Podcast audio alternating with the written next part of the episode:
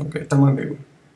Hola, buenas noches. Eh, en este live estaré, estaremos hablando, Aurelio Algelvis y yo, sobre la estadidad para Puerto Rico, porque la noticia que, que ha estado corriendo en, esto, en, en el día de hoy fue lo de Washington, D.C. y ¿verdad? Eh, que en la Cámara de Representantes de los Estados Unidos eh, pasó una legislación para convertir a Washington en estado.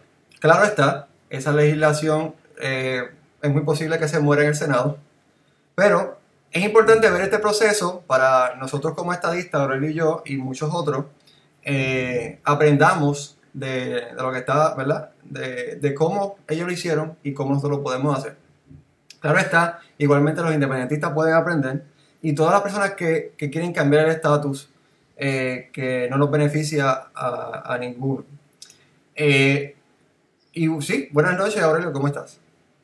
Buenas noches, Marina, y buenas noches a todos los amigos que nos están sintonizando a través de tu Facebook, ¿verdad? tu página de Facebook y todos los que nos van a sintonizar a través de las redes sociales. Sí, En efecto, lo que ocurrió hoy fue algo histórico. Eh, por primera vez, luego de muchísimos años, se lleva a cabo una votación en el Congreso Federal, específicamente en la Cámara de Representantes, dominada por los demócratas, eh, para anexar eh, un nuevo territorio a la nación americana eh, y convertirlo en, y convertirlo en el Estado 51. Eh, eso es lo luego de tantos años de nosotros luchar acá por el Estado 51 en Puerto Rico, pues resulta que parece que Washington DC nos robó el tiro. Ujú. Eh, y entonces se nos han adelantado eh, en el número y nos va a tocar entonces a nosotros ser el 52. Este, pero en efecto fue una votación histórica.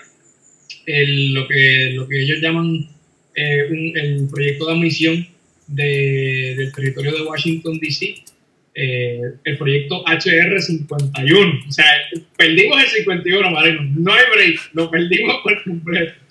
Eh, el proyecto fue aprobado hoy en la Cámara de Representantes eh, para crear el nuevo estado de Washington Douglas. Se llamaría el Washington Douglas Commonwealth. Increíble, ¿verdad? Lo que, El, lo que- el lo que- estado de Washington Douglas. Es interesante. Exacto. Eh, el estado de Washington Douglas o el Washington Douglas Commonwealth, eh, que es interesante que utilicen la terminología de Commonwealth o mancomunidad. Sí, ese es como eh, Massachusetts. Sí, exacto, y que de cierta forma aquí también lo- los movimientos estadolibristas y- y- y territoriales a veces eh, traducen en el inglés Commonwealth, eh, que está mal traducido, obviamente.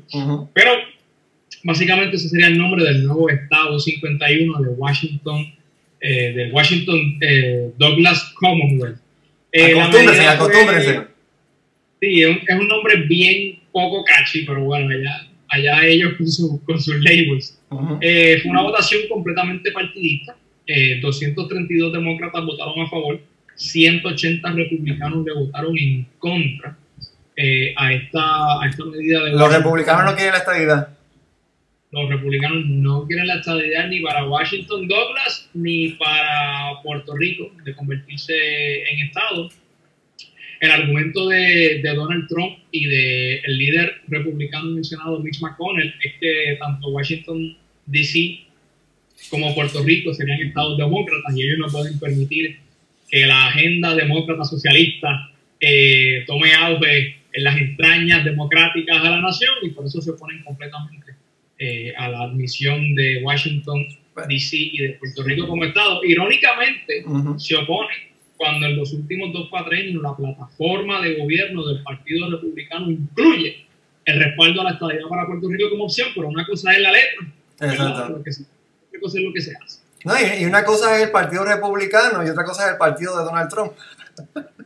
Exactamente, lamentablemente tú has dado en el clavo, estamos en los tiempos del partido de Donald Trump. Ujú. El Grand Old Party no existe. O sea, Y- en y- estos momentos lo que existe es la figura de Donald Trump, sus lacayos en esa cola, eh, que le han traído todas las gracias. Eh, afortunadamente han habido algunos que están despertando a último minuto, ¿verdad? En, el último stretch, eh, casualmente en periodo de elecciones, ¿verdad? Ujú. Pero bueno, se están dando cuenta.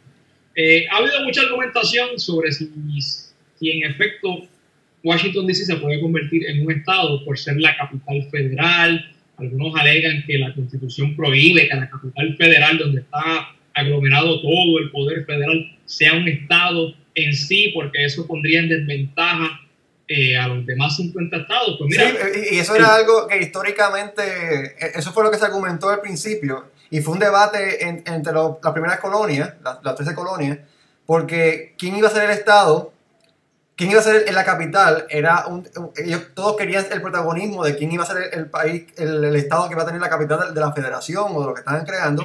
Y fue un debate bien serio en los primeros congresos y, y, y, al final, para calmar ese debate, que es un, debate histórico contextualizado eh, para esa época, era protagonismo.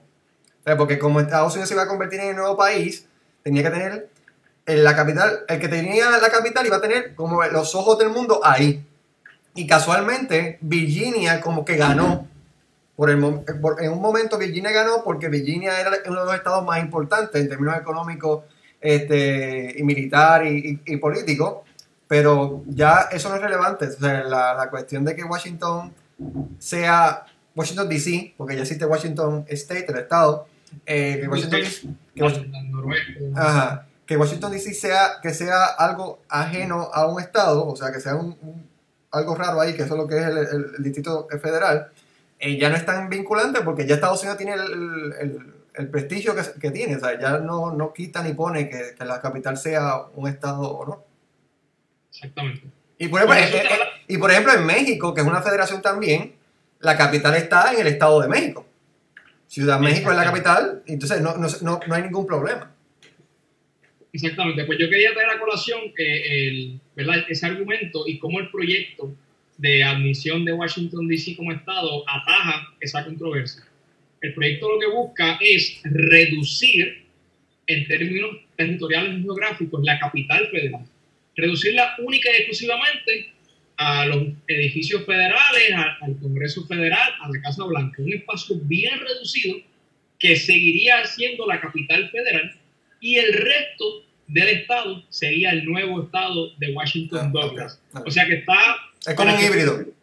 Resuelta, exactamente. Ya está resuelta la controversia constitucional sobre si Washington DC puede ser un estado o no, porque van a eh, hacer un rediseño geográfico y territorial de la capital federal y resuelto el problema. Eh, Washington DC tiene 700 mil eh, habitantes. no, es, no sería el estado más pequeño, ni en población ni en territorio eh, y uno de, las, de, de, los argumentos principales de los, de los proponentes y propulsores de, de, la estabilidad para Washington DC es que obviamente, eh, y al igual que en Puerto Rico, no tienen representación proporcional en el Congreso, no cuentan con dos senadores federales, pero la diferencia entre Washington DC y Puerto Rico es que en Washington DC sí se pagan eh, las contribuciones federales sobre el ingreso, el tax federal, y en Puerto Rico, aunque sí hay eh, trabajadores que rinden planillas de contribución federal no aplica en la totalidad de la población. Eh, o sea que en ese sentido, pues Washington DC tiene un reclamo un poco más fuerte.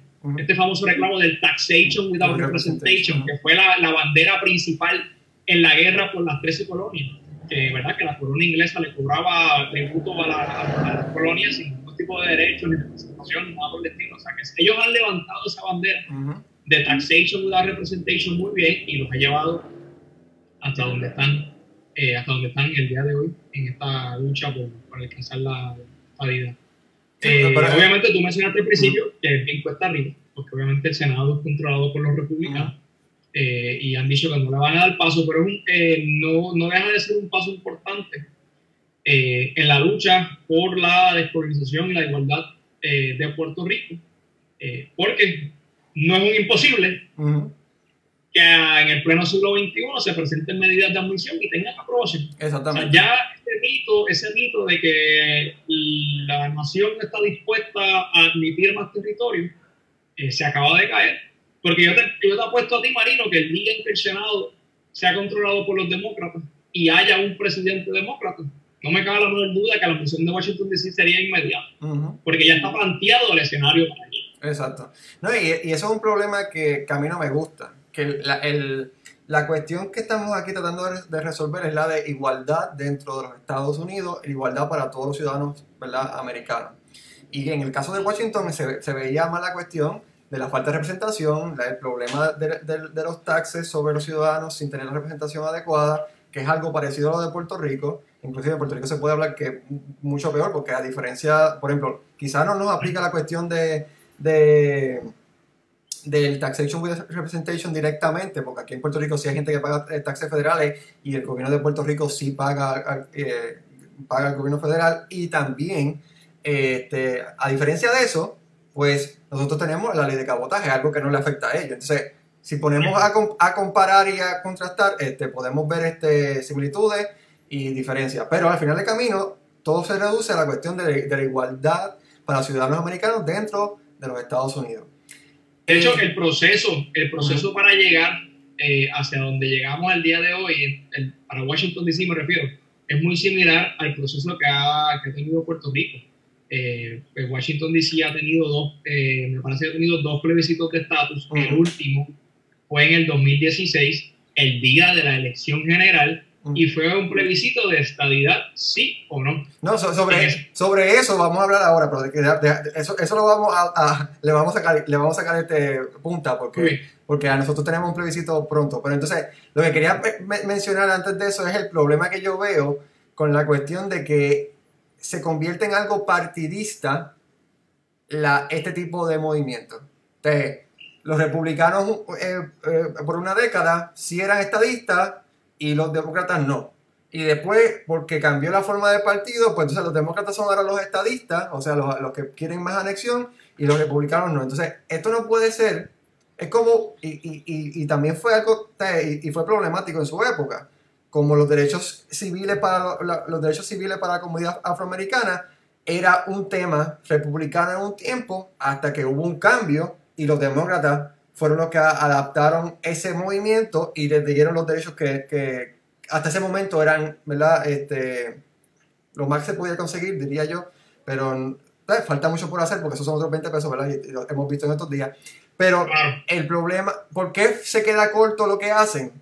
Y en, ese caso, lo que estoy hablando de, de, de, los derechos civiles, porque se convierte en algo partidista. Y la igualdad para todos los ciudadanos americanos no puede ser algo partidista, es algo que tienen que los dos partidos hacer porque ellos sirven a todos los ciudadanos americanos y no, y no, y no solamente los que pueden votar por ellos. Porque, entonces, si nosotros, si, eh, ponle, el argumento de que no, no nos representan a nosotros, pues nosotros no votamos por ellos. Pero, óyeme, en Estados Unidos, 40 y pico por ciento de la población no vota por ellos tampoco. Así es. So, que nosotros, ponle que nosotros estamos en ese mismo por ciento. So, que al final del camino, ellos siguen siendo, aunque la gente no vote por ellos, siguen siendo los representantes de ellos y tienen que rendirse a, nosotros. Se tienen que rendir a nosotros que no votemos por ellos. Pero me preocupa mucho esa cuestión de que sea una cuestión partidista. Y, no, y, yo entiendo tu punto en ese sentido, pero lamentablemente eso es lo que nos ha traído el barco. Eh, el cuatrenio hace dos años atrás, el Partido Republicano era quien estaba en el poder eh, la comisionada residente de Puerto Rico, Jennifer González, presentó legislación para admitir a Puerto Rico como Estado. No se movió ni un pelo esa legislación, pero hoy los republicanos están eh, peleando con los demócratas porque radicaron la medida de admisión para DC, pero para la de Puerto Rico no, hicieron, no han hecho nada. Ellos tampoco hicieron nada cuando estuvieron en el poder. Eh, o sea que lamentablemente tienen, este, tienen razón, se vuelve un tiroteo político partidista, pero a la hora de la verdad, son, son, no tienen ningún tipo de, base moral para sostener los argumentos. Al, fin, al final del día tiene que ser un argumento de igualdad de derechos eh, para todos los ciudadanos americanos y respectivo de su lugar de, de, origen, ¿no? Y su, su, lugar, lo que, llaman, lo, que, lo que ellos llaman su hogar, porque es un discrimen totalmente territorial, sobre todo el de Puerto Rico. O sea, si yo como Igualmente le dicen Igualmente el de DC, si yo como puertorriqueño o como ciudadano de Washington DC me mudo para cualquiera de los otros 50 estados, tendría todos los derechos, deberes y responsabilidades que un ciudadano normal, pero si me mantengo en Washington DC o en Puerto Rico, pues hay unas limitaciones. En términos de, de lo que, de lo que, ¿verdad? Del proceso, que quería ir sobre el proceso, el, hay unas similitudes en cuanto al proceso de estadía de DC y de Puerto Rico. Se han llevado a cabo unos procesos plebiscitarios eh, en DC, el último fue en el 2016. Pero fueron aprobados, eh, pero, pero, fueron aprobados por el Congreso o fueron aprobados por la, secretaría, la Secretaría de. ¿Cuál es la, la, la Justicia, por justicia. ¿Por, por cuál de todas fue aprobado el proceso en DC? Okay. Para nada, el proceso de plebiscito de Washington DC del 2016. Aurelio, no pero es que hay unas, hay unas cosas que hay que seguir para convertirnos en Estado, bendito. Mira, no, no, no hubo ningún tipo de aval federal. El, eh, en ese plebiscito participó el 75% del electorado, o sea que tampoco fue un, 90 ni un 80, 65% del electorado participó y la estabilidad sacó 79%. Hace cuatro años. hace cuatro años. Hace cuatro años, o sea que tampoco fue la abrumadora mayoría de 80 y 90 que muchos antiestadistas reclaman aquí en Puerto Rico como opción para que, para que haya un mandato válido para la estadía, porque en Washington DC no hubo aval federal, no hubo aprobación de, justicia federal. Entonces no era vinculante, eso que con esto, el argumento del Partido Popular, que eso que, que ellos, ellos dicen que, el plebiscito sería excelente, es el, argumento del Partido Popular. Entonces, el plebiscito sería excelente si fuera vinculante. Pues mira, hay plebiscitos como el, de, el, que, el que acaba, el, el del 2016 de, de Washington DC, que no era vinculante, y mira, está teniendo sus resultados ahora, que eso es lo que nosotros como estadistas estamos buscando. Entonces, tu argumento se está cayendo ahora mismo. Exactamente, y de hecho, yo soy de los que, de los que, hago, de los que he argumentado, perdón, y, y que continúo argumentando, que debemos sí, de conseguir sí, ese aval, porque obviamente tiene le da más peso. Y tiene mucho más peso, y de hecho, eh, ahí es donde nosotros le tenemos una ventaja a Washington DC, porque Washington DC no tenía ningún tipo de legislación pero nosotros tenemos una legislación federal que se aprobó en el 2014, la Ley Pública Federal 113-76, aprobada por el Congreso Republicano, firmada por el presidente Barack Obama, que autoriza la convocatoria de un plebiscito de estatus en Puerto Rico para resolver, lo dice tácticamente, lo estoy citando, para resolver el problema del estatus político de Puerto Rico. ¿Qué hay que hacer? presentarle la papeleta al Departamento de Justicia Federal, que el Departamento de Justicia Federal valide las definiciones y se desembolsan 2 millones de dólares para una campaña educativa y objetiva sobre las opciones de estatus. Nosotros tenemos esa herramienta federal en nuestras manos, pero lamentablemente hemos dejado caer la bola. A, diferencia de DC, que no tenía ese tipo, esa legislación. Exactamente, por eso es que te digo que hay unas similitudes pero nosotros tenemos una ventaja, que sí tenemos legislación federal que nos autoriza la celebración de un plebiscito de estatus. En adición, a pesar de que estamos bajo la ley promesa y a pesar de que tenemos una junta de supervisión fiscal, que eso es otro mito, que aquí la gente dice, mientras haya promesa no se puede resolver el estatus falso. La sección 402 de promesa establece que irrespectivo de lo que diga promesa, eso, eso no tiene que detener la resolución del estatus político de Puerto Rico. Así que tenemos todo a nuestro favor, Marino, para adelantar el tema de la descolonización y la igualdad de derechos como ciudadanos americanos que somos, pero el gobierno local tiene que poner de su parte y hacer las cosas correctamente. Eh, ahora mismo tenemos un plebiscito en noviembre de estadía de acción, el mismo plebiscito que se convocó en Washington DC en el 2016, estadía de acción. Se aprobó ese plebiscito y contrario a lo que muchos piensan, este plebiscito sí está buscando ese aval federal conforme a la ley 11376. La Comisión Estatal de Elecciones está autorizada a solicitar esa aprobación del Departamento de Justicia Federal y a solicitar los 2.1 millones, creo que son de fondos, para esa campaña educativa. Eh, y que ese plebiscito sea vinculante, no, no necesariamente vinculante, pero sea autorizado finalmente por el gobierno federal, que es algo que nunca se ha logrado en Puerto Rico. Así que tenemos una oportunidad de oro para lograr eh, un plebiscito que tenga peso. Eso no quita que la expresión del pueblo sea importante y contundente el día de esa, y, debe serlo. Eh, y debe serlo porque mira, los resultados. Es importante que se haga esa expresión porque, de nuevo, vemos el caso, el caso de Washington DC. Washington DC hizo un plebiscito sin aval. Lo hicieron motu propio porque ellos entendían que era lo correcto, que no podían seguir siendo ciudadanos de segunda clase sin los derechos que han todos incontactados y lo creemos nosotros. Eh, eh, Washington también implementó el plan Tennessee, mm. tanto que lo criticaron aquí en Puerto Rico y Washington DC estableció el plan Tennessee, nombró un comité de representantes, ¿verdad? lo que llaman este Ghost Congressman, ¿verdad? y los envió allá a hacer cabildeo y a estar constantemente en los pasillos del Congreso llevando el mensaje a la igualdad. O sea que sí, lo que sí, lo que sí funciona, sí funcionó el plan Tennessee. Lo que pasa es que hay que tener la, la, la, el PNP, que es el partido estadista, pues tiene que tener la convicción. Yo sé que hay que, dar, hay que dársela. Hemos tenido diferentes problemas en Puerto Rico, ¿verdad? A partir del 2017, diferentes problemas que subyacen por encima de la cuestión de estatus. Pero, pero eso también no quita los años que desde de, este, antes del 2017 el PNP desde, su, creación está buscando la estabilidad y entonces ha fallado en, en, la ejecutoria porque siempre han ido a los, a los estados o al Congreso de Estados Unidos o a, los estados con la, con la cabeza bajita, ay por favor, dame lo que, por favor, me lo puedes compartir. No se trata de eso. O sea, Martin Luther King no fue con por favores.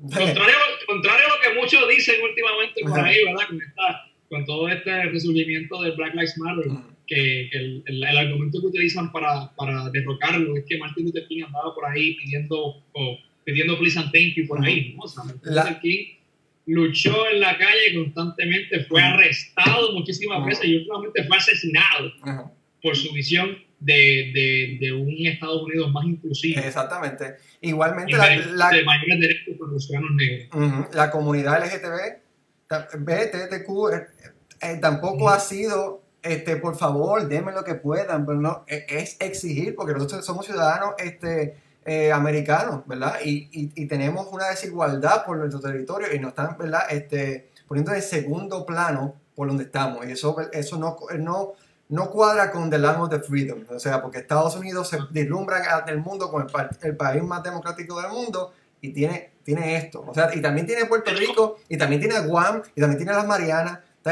no solamente somos nosotros, no somos la Coca-Cola. Samoa también. La Samoa. No, somos la, la última Coca-Cola en el desierto, pero lo que, lo que debemos tener claro es que estamos buscando la igualdad. Y si no la van a dar...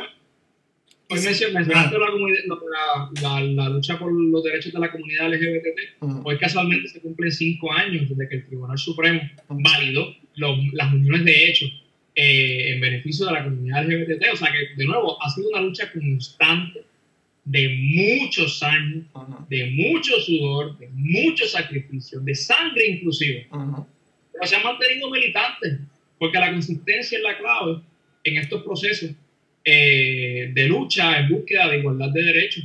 Y no solamente en Estados Unidos, en todas, partes, del mundo. O sea, yo soy de los que dice, ¿verdad? Que el que se, el que se cansa pierde. Exactamente. Ah, y esto es una cuestión, oye, ya hemos tenido avances en Puerto Rico en la lucha por la igualdad eh, a mí me da verdad, cada vez, yo de vez en cuando, eh, cuando leo comentarios o escucho comentarios de que otra vez con lo mismo, con los plebiscitos, que si nunca nos van a dar la estabilidad, que siempre lo mismo, pues es que el tema ha avanzado, contrario a lo que nos quieren hacer ver. Nosotros hoy tenemos una legislación federal para mover el tema del Estado, que se aprobó de nuevo, se aprobó en el 2014 y hoy estamos en el 2020 y, es válida, lo que pasa es que no la hemos puesto en vigor. Y tenemos que hacer ese ese empuje final para validarla. Y bueno, y si no se puede ahora, pues hay que hacerlo entonces el año que viene, cuando God willing haya un cambio de gobierno en Washington. Y haya, un, haya un, una presidencia y un congreso que sea mucho más amigable a las causas justas del pueblo de Puerto Rico, porque naturalmente esta no lo hace. No, no, y, al final del camino es una cuestión este, que, que, nos implica a todos. O sea, cuando, cuando yo veo a las personas, ah, otra vez con lo mismo. Bueno, hermano, el movimiento estadista de Puerto Rico, del cual nosotros somos parte, lo que queremos es unos derechos que nos apliquen de manera similar a los estados. Yo no estoy diciendo que allá viven mejor, que, la, que Estados Unidos es el mejor país del mundo, que alabado sea, alabado sea Estados Unidos. No, no, no. Es que si yo tengo un pasaporte americano, que por nacimiento en, en, en Puerto Rico lo adquirí, pues yo me, yo me merezco, y Gabriel también, y ustedes también se merecen el mismo trato que todos los ciudadanos que tienen ese mismo pasaporte en todas partes del mundo. Y entonces es increíble que hay ciudadanos americanos en otras partes del mundo que tienen más derechos que, tú y que yo. Pues esa es la parte más chistosa de esto, porque tú puedes estar en España y puedes pedir un voto ausente para, para las elecciones. Puedes seguir recibiendo en España los beneficios del Medicaid eh, como se supone, los servicios del Seguro Social, todos los beneficios desde España. que es mejor a veces estar fuera de Puerto Rico siendo ciudadano americano y ni siquiera, ni siquiera estando en Estados Unidos que estando en Puerto Rico. Entonces eso, eso no cuadra, no cuadra, o sea, no, no, no tiene lógica. Y claro está, eh, independentistas, si nos niegan la estabilidad, en el plebiscito, si nos dicen que si nos dicen no, nosotros no queremos a Puerto Rico siendo parte de nosotros, pues no- nosotros nos unimos a, la- a los independentistas y, y sacamos a Puerto Rico de las garras de Estados Unidos. El problema es que no podemos seguir pensando que este sistema nos beneficia, este sistema no nos beneficia, porque tenemos que estar a merced de legislaciones que en ningún lado ningún puertorriqueño firma, porque ni Jennifer González firma ninguna legislación, ¿verdad? Y tampoco vota, lo más que hace es ir al lado de algún representante, por favor, ponme ahí a co-host, a, a, a, a co- hacer este co-anfitrión, a ver, ¿cómo- ¿cuál es el término? Co- Co-writer, whatever. Los sponsors. Ajá, de, la- de la legislación, auspiciadora de los proyectos. ajá, auspiciadora de- Miren el, miren el nivel de discrimen hasta para la comisionada residente, que cuando Pedro Pierluisi era comisionado, aunque no tenía voto en el floor, los demócratas, que en ese momento eran mayoría, le permitieron votar en las comisiones. Tan pronto entró Jennifer González como comisionada, que los republicanos retomaron el control, le quitaron ese poder. porque A una delegada de su propio partido le quitaron ese poder de votar en las comisiones. O sea, es una cosa que no hace sentido alguno. y algún día, Yo estuve debatiendo hoy con, con varias personas en Twitter. Estuve bien activo en Twitter. Me pueden conseguir como A underscore a. Estuve debatiendo eh, eh, debates respetuosos, fogosos pero respetuosos, con varios compañeros independentistas. Aurelio, eh, disculpa, se va a ir en algún momento del live. Déjame crear otro y volvemos. Sí, ok, Y seguimos, volvemos. con la Seguimos hablando, seguimos con la segunda parte de esto Sí. en breve. Gracias por seguirnos, compartan y estén pendientes. Gracias.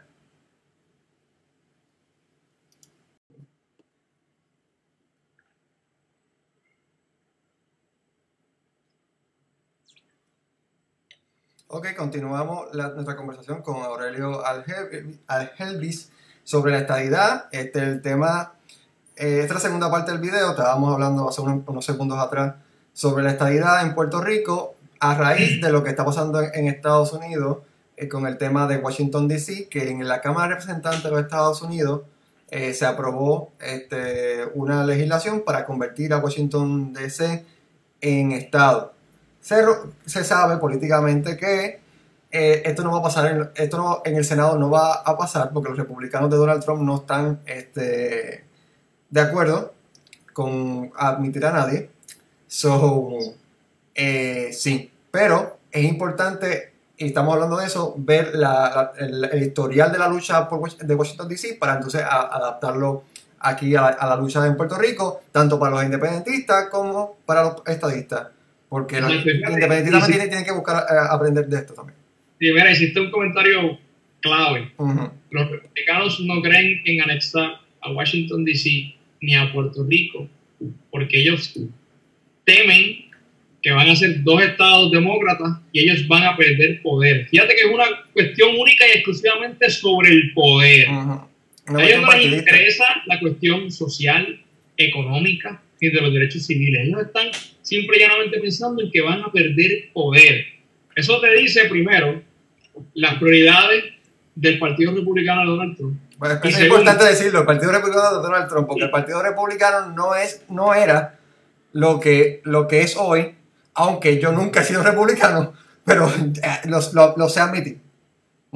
Sí, Y segundo, eh, eso te demuestra el pésimo trabajo que ha hecho el Partido Republicano en, en- ser, en, llegar, en allegarse más eh, a, a estos sectores eh, minoritarios. Eh, porque si ellos están da- ya dando por hecho que dos posibles nuevos estados no van a ser republicanos, eso da a entender que han perdido ellos la capacidad de poder allegarse a estos sectores.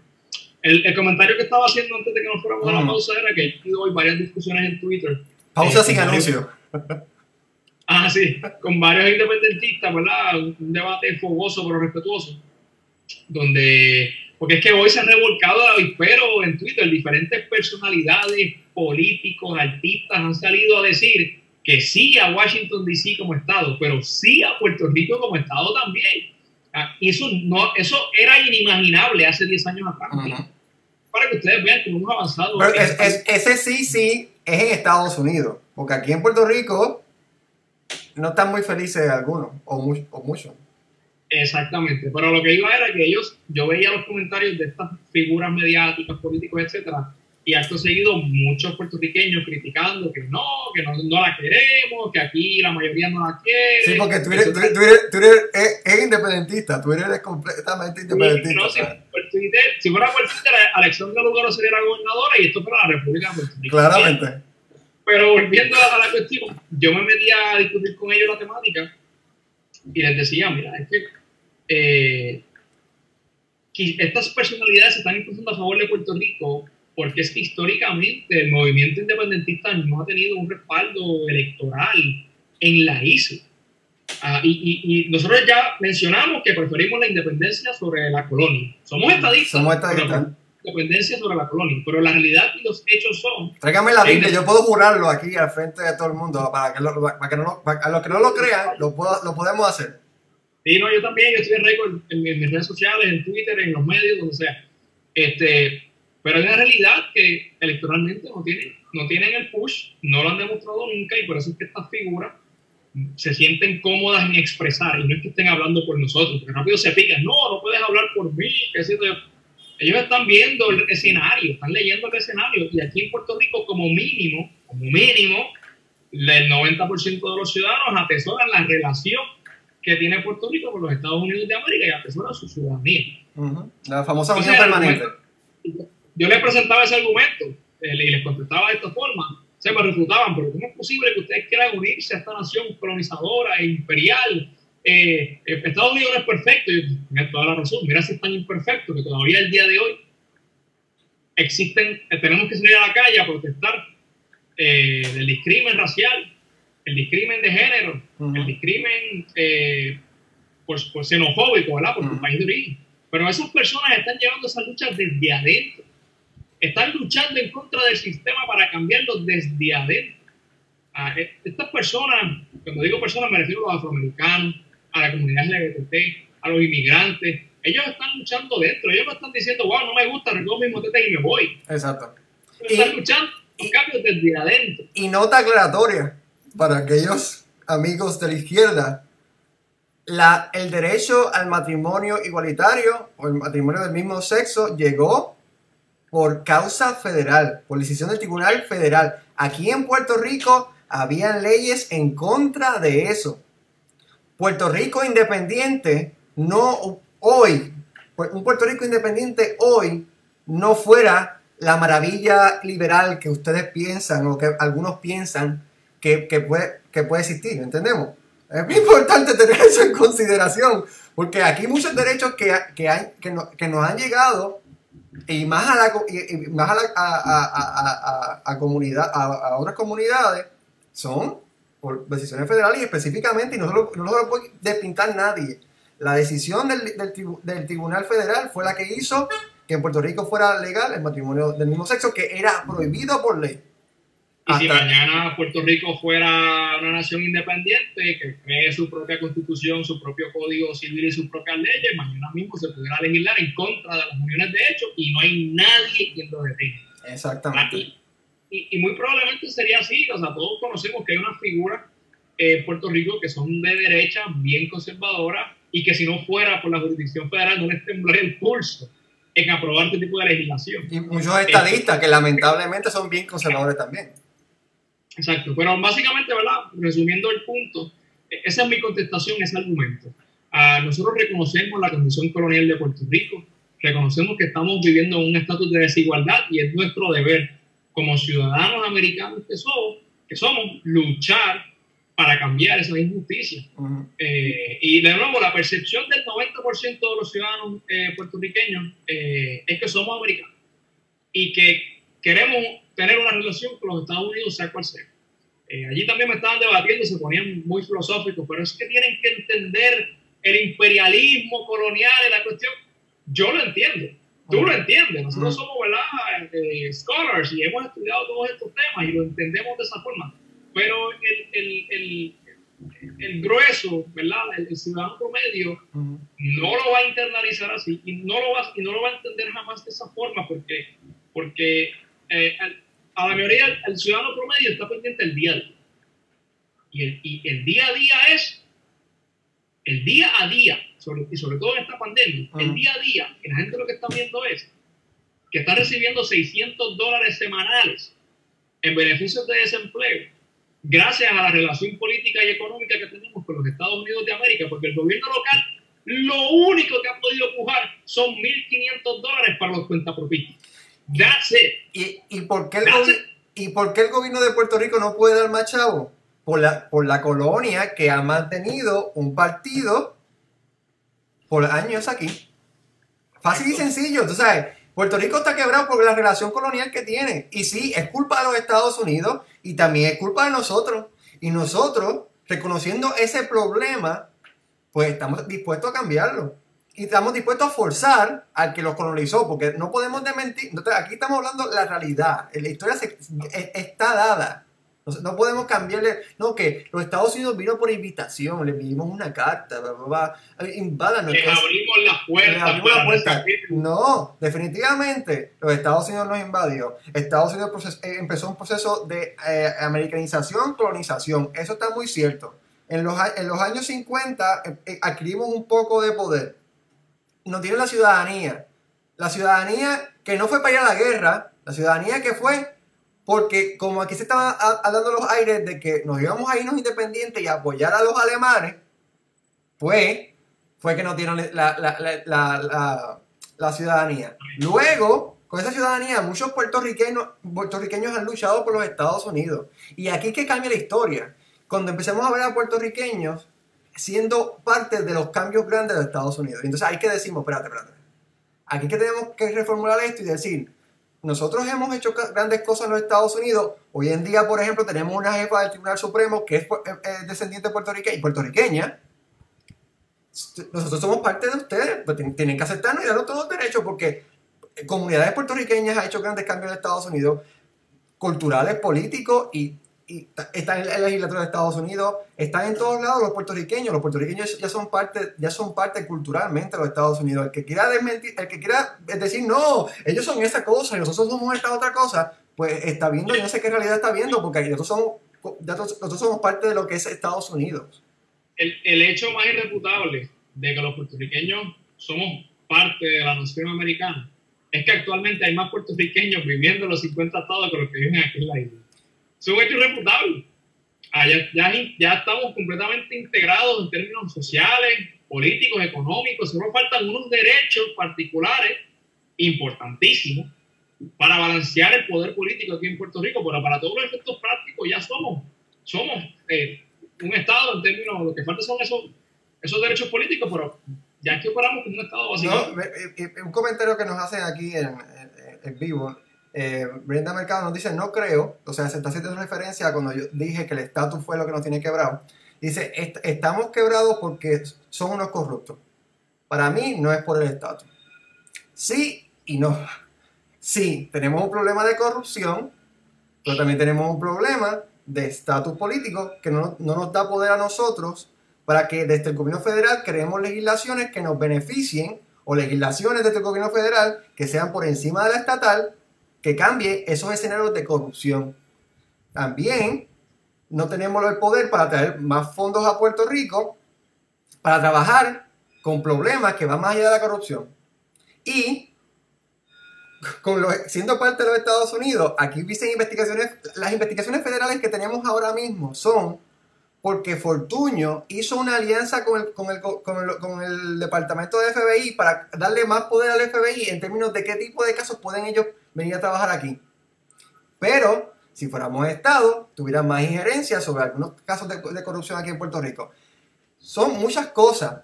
Y no, y no voy a decirle que, que, es una cosa y la otra. O sea, no, no voy a decir que el estatus sobre la corrupción. Es que tenemos, dos, tenemos varios problemas más que el estatus solamente. Pero, que la, pero con, solucionando uno, pues ya lo quitamos uno de encima y podemos trabajar con el otro. ¿Eh? no, mira, el, el, el, presupuesto de Puerto Rico es de 10 mil millones de dólares. Y aquí los casos de corrupción más graves no pasan del millón de dólares. Con un millón de dólares tú no casos una crisis. Con un presupuesto de 10 mil millones. O sea que la corrupción no es necesariamente la raíz del problema. El problema que tiene. Porque corrupción es en todos lados. Claro. De hecho, los únicos casos de corrupción que han surgido del huracán María fue por corrupción federal. La subdirectora de FEMA, que cometió fraude eh, con las asistencias económicas de, de María y, y, ahora mismo fue acusada, fue arrestada y fallada, se declaró culpable, de hecho, por fraude. O sea que increíblemente no ha, no, ha, no ha solido casos de corrupción ni ha habido acusaciones de casos de corrupción por mal manejo a nivel local. Así fue a nivel federal. Pero yo creo que el problema más grande que tiene Puerto Rico en términos eh, económicos es que por muchos años intentó igualar igualarse, igualar la isla al estándar de un Estado sin tener los recursos de un Estado. Nos forzaron con diferentes regulaciones federales a elevar nuestros estándares, a elevar nuestra calidad de vida sin, tener los recursos. ¿Y qué hicimos? ¿Qué, ¿Qué fue lo que tuvimos que hacer para ponernos a la par? Embrollarlo, endeudarlo, para poder crear grandes proyectos de infraestructura, de red vial, de energía eléctrica, de acueductos. Pero ¿qué sucede? cogimos tanto y tanto y tanto prestado que llegó y, y, se, y se, exacerbó eso con la crisis económica, con la emigración, ah, y, se formó una tormenta perfecta. Pero es precisamente porque no tenemos las herramientas a la disposición que tienen los otros 50 estados o que tienen las 200 repúblicas independientes que existen en el mundo. Yo siempre, Esa es la realidad. Yo siempre he utilizado este, una metáfora para, para explicar eso. Es como construir una mansión en una base de madera la base sería el estatus y la mansión es el gobierno que estamos creando. Definitivamente en el gobierno que estamos creando hay, van a haber buenos constructores y malos constructores. Pero como quiera, se sigue creando la casa, tarda más tiempo, eso. Pero ahora mismo la casa se está derrumbando porque el problema es que la base nunca fue este, fuerte. O sea, no fue una base sólida, un Estado soberano, porque los Estados son soberanos, o un país soberano independiente. Que esas son la base que en todas partes del mundo hemos visto que si tú eres eso o eso, tienes desarrollo económico, ¿verdad? Tiene, futuro. Los países que hoy, o sea, los, los ciudadanos del mundo que todavía hoy están luchando por ese tipo de cosas, Shanghái, Tibet, son, porque nuevamente esto no es nuevo, son lugares donde están sometidos a un sistema, a una base que no es sólida, no se puede desarrollar porque no es sólida, no son un país soberano, ni tampoco son parte eh, eh, eh, igualitaria del país que lo está este, gobernando, y eso es lo que hace que, no, no, se puede desarrollar.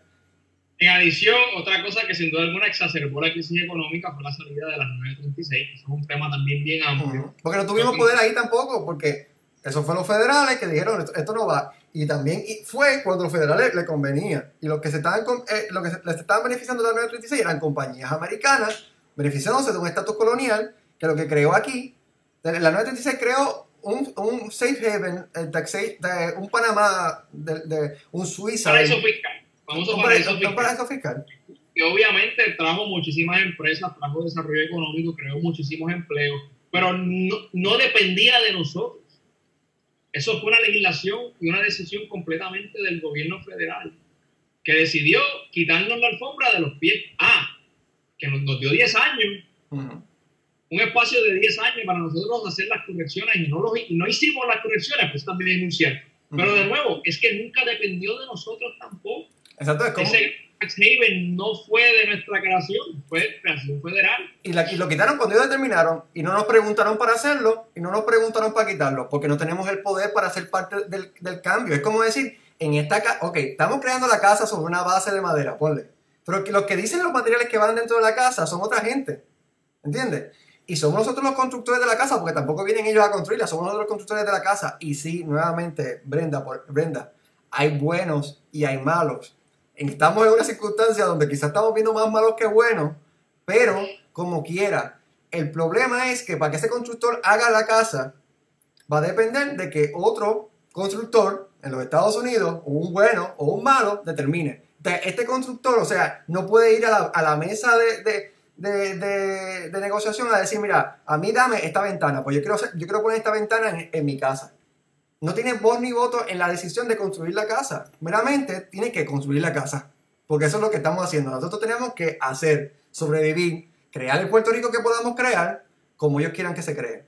Pero no es como nosotros queremos. Aunque puertorriqueños son parte de esa construcción, hay buenos hay malos. Hubo buenos, hubo malos. Eso no, eso, es, eso está ahí. Pero el problema es que la base todo el tiempo nunca fue este, sólida, nunca fue de concreto. Fue una base de madera que se está rompiendo y eso es lo que estamos viendo desde el 2010 cuando le quitaron el soporte que se llama sección 936. Exactamente. Y de hecho, hay un resurgimiento de este tipo de incentivo económico para las farmacéuticas, para de vuelta. Va a ser distinto. Algunos han llamado que es la nueva, que, es, la han llamado como la nueva 936. Por lo que he visto, no va a ser así, porque están tratando de incluir, eh, incluirla en un proyecto eh, que incluya a todos los estados. Una serían zonas de oportunidad para, para zonas pobres en todos los estados, que es muy diferente a lo que era antes, porque la 936 era una legislación exclusiva para Puerto Rico y por eso la quitaron, porque precisamente todas estas empresas se estaban viniendo a Puerto Rico y estaba afectando a los otros estados y por eso la quitaron. La quitaron con la intención de que esas empresas regresaran a la estadidad, pero se fueron para China, se fueron para Shanghái, se fueron para Irlanda, o sea que no resultó. Y por eso que ahora están tratando de traernos de vuelta. Y de nuevo, es una decisión que lamentablemente no está en nuestras manos, está en manos de Congreso Exactamente, de los albañiles. Este, al, al final, este, este tipo de proyectos que sí se puede decir que puede ser muy bueno para Puerto Rico, pero al final lo que ese tipo de proyecto está haciendo es el, el tronco, el, el, pedazo de madera que se está rompiendo, que ya está roto, le están poniendo soportes de madera, que nuevamente, esto es un proyecto que ahora se ve bonito, porque es un, es un plan de los republicanos que entraron ahora, se llama, eh, era los espacios de desarrollo urbano, eso tiene un nombre, ese, este... Ah, las opportunity zones, las zonas de oportunidad. las zonas de oportunidad. Eso es un proyecto partidista que va a durar 10 años, quizás menos, quizás más, pero es, va a ser algo que va a solucionar el problema a corto plazo. Y luego vamos otra vez a volver al mismo hoyo, porque la 936 no, no, fue, no fue lo que siempre estuvo desde 1998. 1898 en 1798 llegaron un montón de industrias azucareras. Luego vino este, eh, eh, el, programa de reconstrucción de Puerto Rico después de la Segunda Guerra Mundial. Que eso fue lo que trajo todas las industrias, el desarrollo industrial, que eso fue con fondos federales, que se crearon las industrias de Puerto Rico. Luego, eso duró hasta los años 70, cuando Estados Unidos colapsa este, industrialmente, porque no producía petróleo o y entonces crearon el nuevo sistema. La farmacéutica en los años, en los años 80, que duró un periodo y nuevamente seguimos creando este, cosas que solucionan el problema a corto plazo. 20 años, una década, mi, generación no lo, está viendo caerse, la generación anterior no lo vio caerse, pero no, el, la, verdadera solución del problema es levantar la casa, como, se hace, subirla en un, tronco, moverla, construir el, la base eh, este, concreto y volver a poner la casa y listo. Entonces ya tú puedes seguir creando la casa, si quieres hacer una casa, si quieres hacer un, edificio, hacemos lo que podamos, hacemos lo que queramos, porque al final del camino, los puertorriqueños, nosotros, Aurelio, yo, tú que nos estás viendo, pues podrás, podrás eh, eh, correr para el Congreso, a, convertir, a convertirte en legislador, podrás correr para, para senador, podrás correr para ser presidente de los Estados Unidos, podrás representar a Puerto Rico en todas las esferas. Y, eso, eso, es sencillo, y por eso que es importante. Entonces vamos al tema, al tema que es importante que, no, que, que, debemos aprender de, de Washington DC. Un plebiscito hace cuatro años que no era vinculante, que Washington DC no es el mejor, ahora mismo Washington DC no es el mejor territorio de Estados Unidos, no, no, está en, en, mega superávit, de ahí salen todas las industrias de Estados Unidos, no, tiene todas las cualificaciones, que todo el mundo siempre dice que hay unas cualificaciones para ser Estado, no las, las tiene y no las tiene, eh, mera, meramente un, espacio territorial de Estados Unidos que no es un Estado, que tiene ciudadanos americanos, que se están tratando eh, desigualmente y están pidiendo la estabilidad. ¿Qué debemos aprender? Que si el plebiscito de Puerto Rico en el 2016 todavía, si el momento de, ir a votar no es avalado por el Congreso, como quiera vayamos a votar. Y a votar por el sí o por el no, si, por el sí si estás de acuerdo con mantener la, relación con Estados Unidos y convertirnos en Estado, y por el no, que sería redefinir esa relación. Redefinir esa relación hacia la independencia, o redefinir esa, esa relación hacia yo no sé qué, hacia yo no sé qué, porque las únicas dos opciones que debe haber, que debe haber y las que las Naciones Unidas reconocen son ser parte de o no ser parte de. Ya. esta cuestión de que quizás sí, un pie adentro, un pie no, este, la camisa sí puesta, pero el pantalón no, no funciona.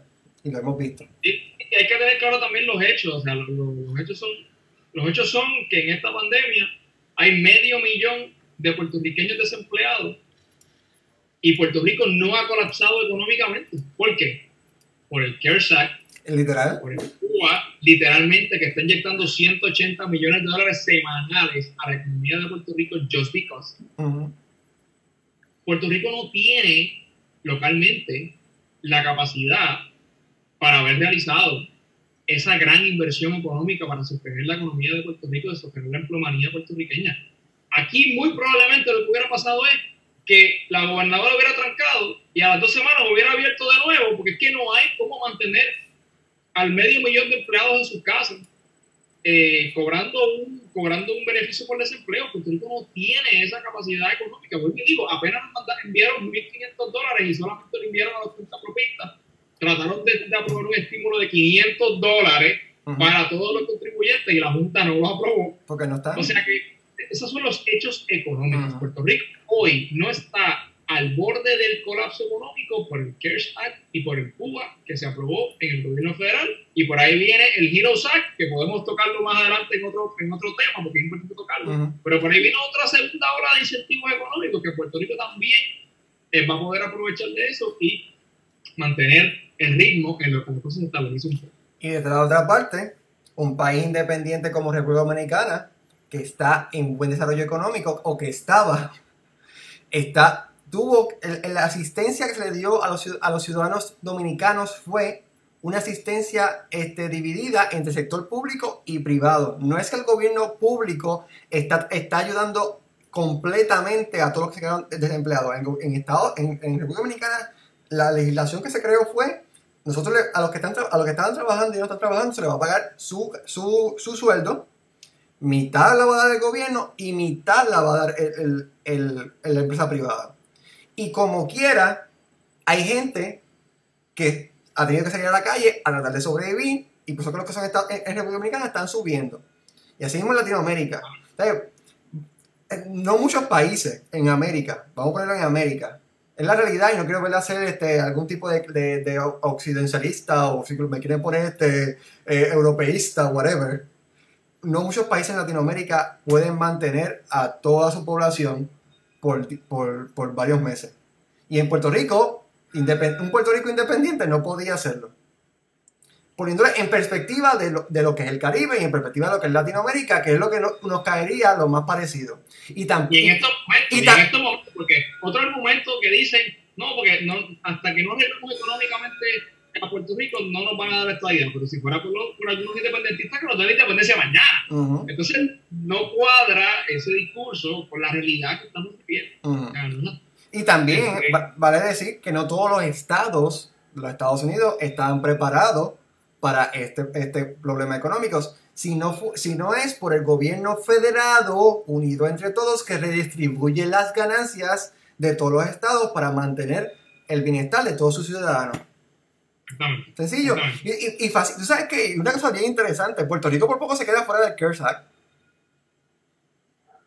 Claro. Por poco se queda fuera del CARES Act porque no somos estados. Si no, fue, si no fuera, porque, porque teníamos por lo menos a Jennifer González allí. Que miren, recuerden a Puerto Rico, recuerden a Guam, recuerden a, Surinam, estamos aquí, no se olviden de nosotros. Hubiese, lo que hubiese pasado es que se aprobara la legislación y y, unos puertorriqueños se supone que demandarán, llevarán al tribunal eso y entonces no aplicará. Pero, pero para que ustedes vean cómo funciona esto. así estamos y así no debemos estar. Quiero regresar un momento rápido, Marino, este, al tema de, de, Washington, D.C. Eh, ¿Qué probabilidades le ves eh, a una anexión dual de Washington, D.C. y Puerto Rico en los próximos años? Yo le veo la posibilidad a la medida que deje de convertirse en una cuestión partidista, porque a mí, lo, a mí lo que me preocupa, por ejemplo, el Partido Demócrata ha, hecho una transformación bien buena hacia el apoyo a la estadidad, algo que, anteriormente se, se, ponían este, recelosos y no decían nada. Pero yo no puedo garantizar que para las próximas elecciones el Partido Demócrata eh, gobierne todos los ámbitos del, del gobierno o sea, me refiero al Senado y me refiero a la Cámara a Representante y a la Presidencia. So que la, cuestión partidista es un problema. Lo que yo, la posibilidad que le veo mayor es que a la medida que Puerto Rico decidamos en el plebiscito fuertemente, como Washington DC, por lo menos con un 60%, el sí, pues, podemos ir con una carta fuerte. O sea, que. Igualmente, que llevemos a unos representantes con el, con el plan Tennessee, porque esto no fue meramente en, en, DC, en DC no fue, como tú, tú, bien dijiste, no fue que, que la comisionada residente de DC fue con, una, con, con los resultados, mira, estamos, vamos a hacerlo. No, era un, un grupo de personas que estaban ca sí, cabildeando por la estabilidad. Este, y, y, y, una decisión unánime de la, de la gente de Washington. En Puerto Rico tenemos, tenemos que, que ponernos de acuerdo. O ¿Queremos ser parte o no queremos ser parte? Sencillo. Y si gana el no, pues vamos para adelante. Si gana el no, vamos a buscar la independencia que nos convenga a nosotros. ¿Verdad? Y estamos todos en el mismo barco. Si gana el sí, pues ya no, de, no sigan luchando por, la, por, la, por, lo, por lo irremediable. La mayoría en la democracia, lamentable beneficiosamente gana y ya. Entonces, únase a nosotros si ganamos el sí y a pedir con toda fuerza, porque esto se trata de todos nosotros al final del camino, es la igualdad de todos. Sí, yo creo que los plebiscitos de opciones no han dado resultados. Siempre, siempre la, lo, la, las opciones perdedoras busquen cualquier tipo de subterfugio o excusa para tratar de, de, de derrotar a la opción ganadora eh, pero si hay un resultado contundente que nadie se ha atrevido a refutar, es el resultado del no a la colonia en el 2012, donde, donde el 54% de los puertorriqueños votaron en contra del estatus territorial actual. Así que yo, yo preveo eh, que va a ser igualmente contundente en este plebiscito de noviembre, sea sí o sea no, va a ser completamente irrefutable y eso lo tiene que tener claro no solamente los Estados Unidos, tenemos que tenerlo claro nosotros como puertorriqueños. Un sí a la estadidad es un sí y un no a la estadidad es un no. Uh -huh. No. Un rechazo de Estados Unidos. Un no que pudiera muy bien interpretarse a que Puerto Rico no desea continuar con la relación actual con los Estados Unidos. Y si eso es lo que quiere el pueblo, perfecto. Perfecto. perfecto. No hay problema. Uh -huh. Pero entiéndanlo de esa forma. Uh -huh. Si usted lo entiende así, vote a conciencia. Pero téngalo claro.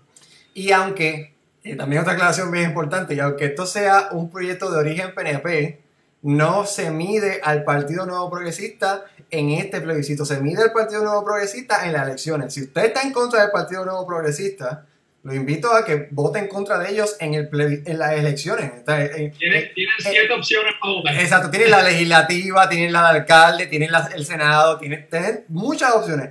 En el nuevos candidatos independientes, hay de todo. Hay de todo, tiene muchas opciones y si no le gusta el PNP, bienvenido sea. Si le gusta el PNP, pues también. El punto es que no, no eh, mezclen la, la, la, ¿cómo es que dice el dicho? Este, la, la necia con la magnesia. con la magnesia. Exactamente, porque no es lo mismo. O sea, aunque algunos, algunos movimientos políticos quieren unirlo, no es lo mismo. La estadidad no fíjate, es el PNP. Y fíjate, yo creo que el electorado puertorriqueño lo entendió. Yo sé, yo, en el 2012. Sí. Fíjate que en el 2012 gana el no a la colonia, gana la, la estadidad, pero el PNP se cogió una pela en, la, en, la, en, las elecciones, ganó el Partido Popular. Y así debe ser, y así debe ser, si, si tiene que ser así. Pero que no o sea, que la gente, la gente creo que sabe separar la paja del grano, pero tienen que tener bien claro que un sí a la estadidad es un sí a continuar en el desarrollo de esta relación con los Estados Unidos y un no se va a interpretar como que queremos cambiar a otra cosa. Y si usted quiere eso, perfecto, vote a conciencia, pero téngalo claro. Eh, y, y, ningún país del mundo tiene ciudadanía de otro, de otro, de otro país. Los ciudadanos de un país nunca. O sea, lo, ningún país del mundo tiene ciudadanos de otro país. O sea, que la mayoría sea ciudadanos de otro país. Si somos otro país, la ciudadanía se tiene que ir, se tiene que entregar, nuestros hijos van. Y ya. Sencillo.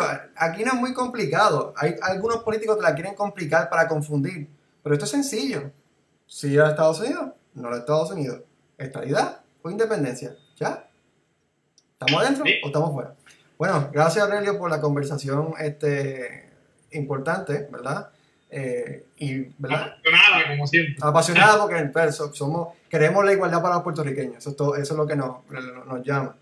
Eh, eh, y sí, y si tienen algo que decir sobre lo que ven acá, pues en los comentarios estaremos Aurelio y yo pendientes estaremos creando conversación con ustedes en los comentarios. Si les parece buena la conversación, que otra persona que usted crea que tiene que escuchar esto, pues compártalo para, ¿verdad? para informarles. Porque aunque parezca algo parcializado, nosotros eh, siempre somos objetivos. Por ejemplo, lo que dijimos ahorita, si no me da la estabilidad, la independencia, somos objetivos. Aquí hay, la cuestión de lo que no, lo que no estamos de acuerdo definitivamente ahora y yo es con el estatus colonial.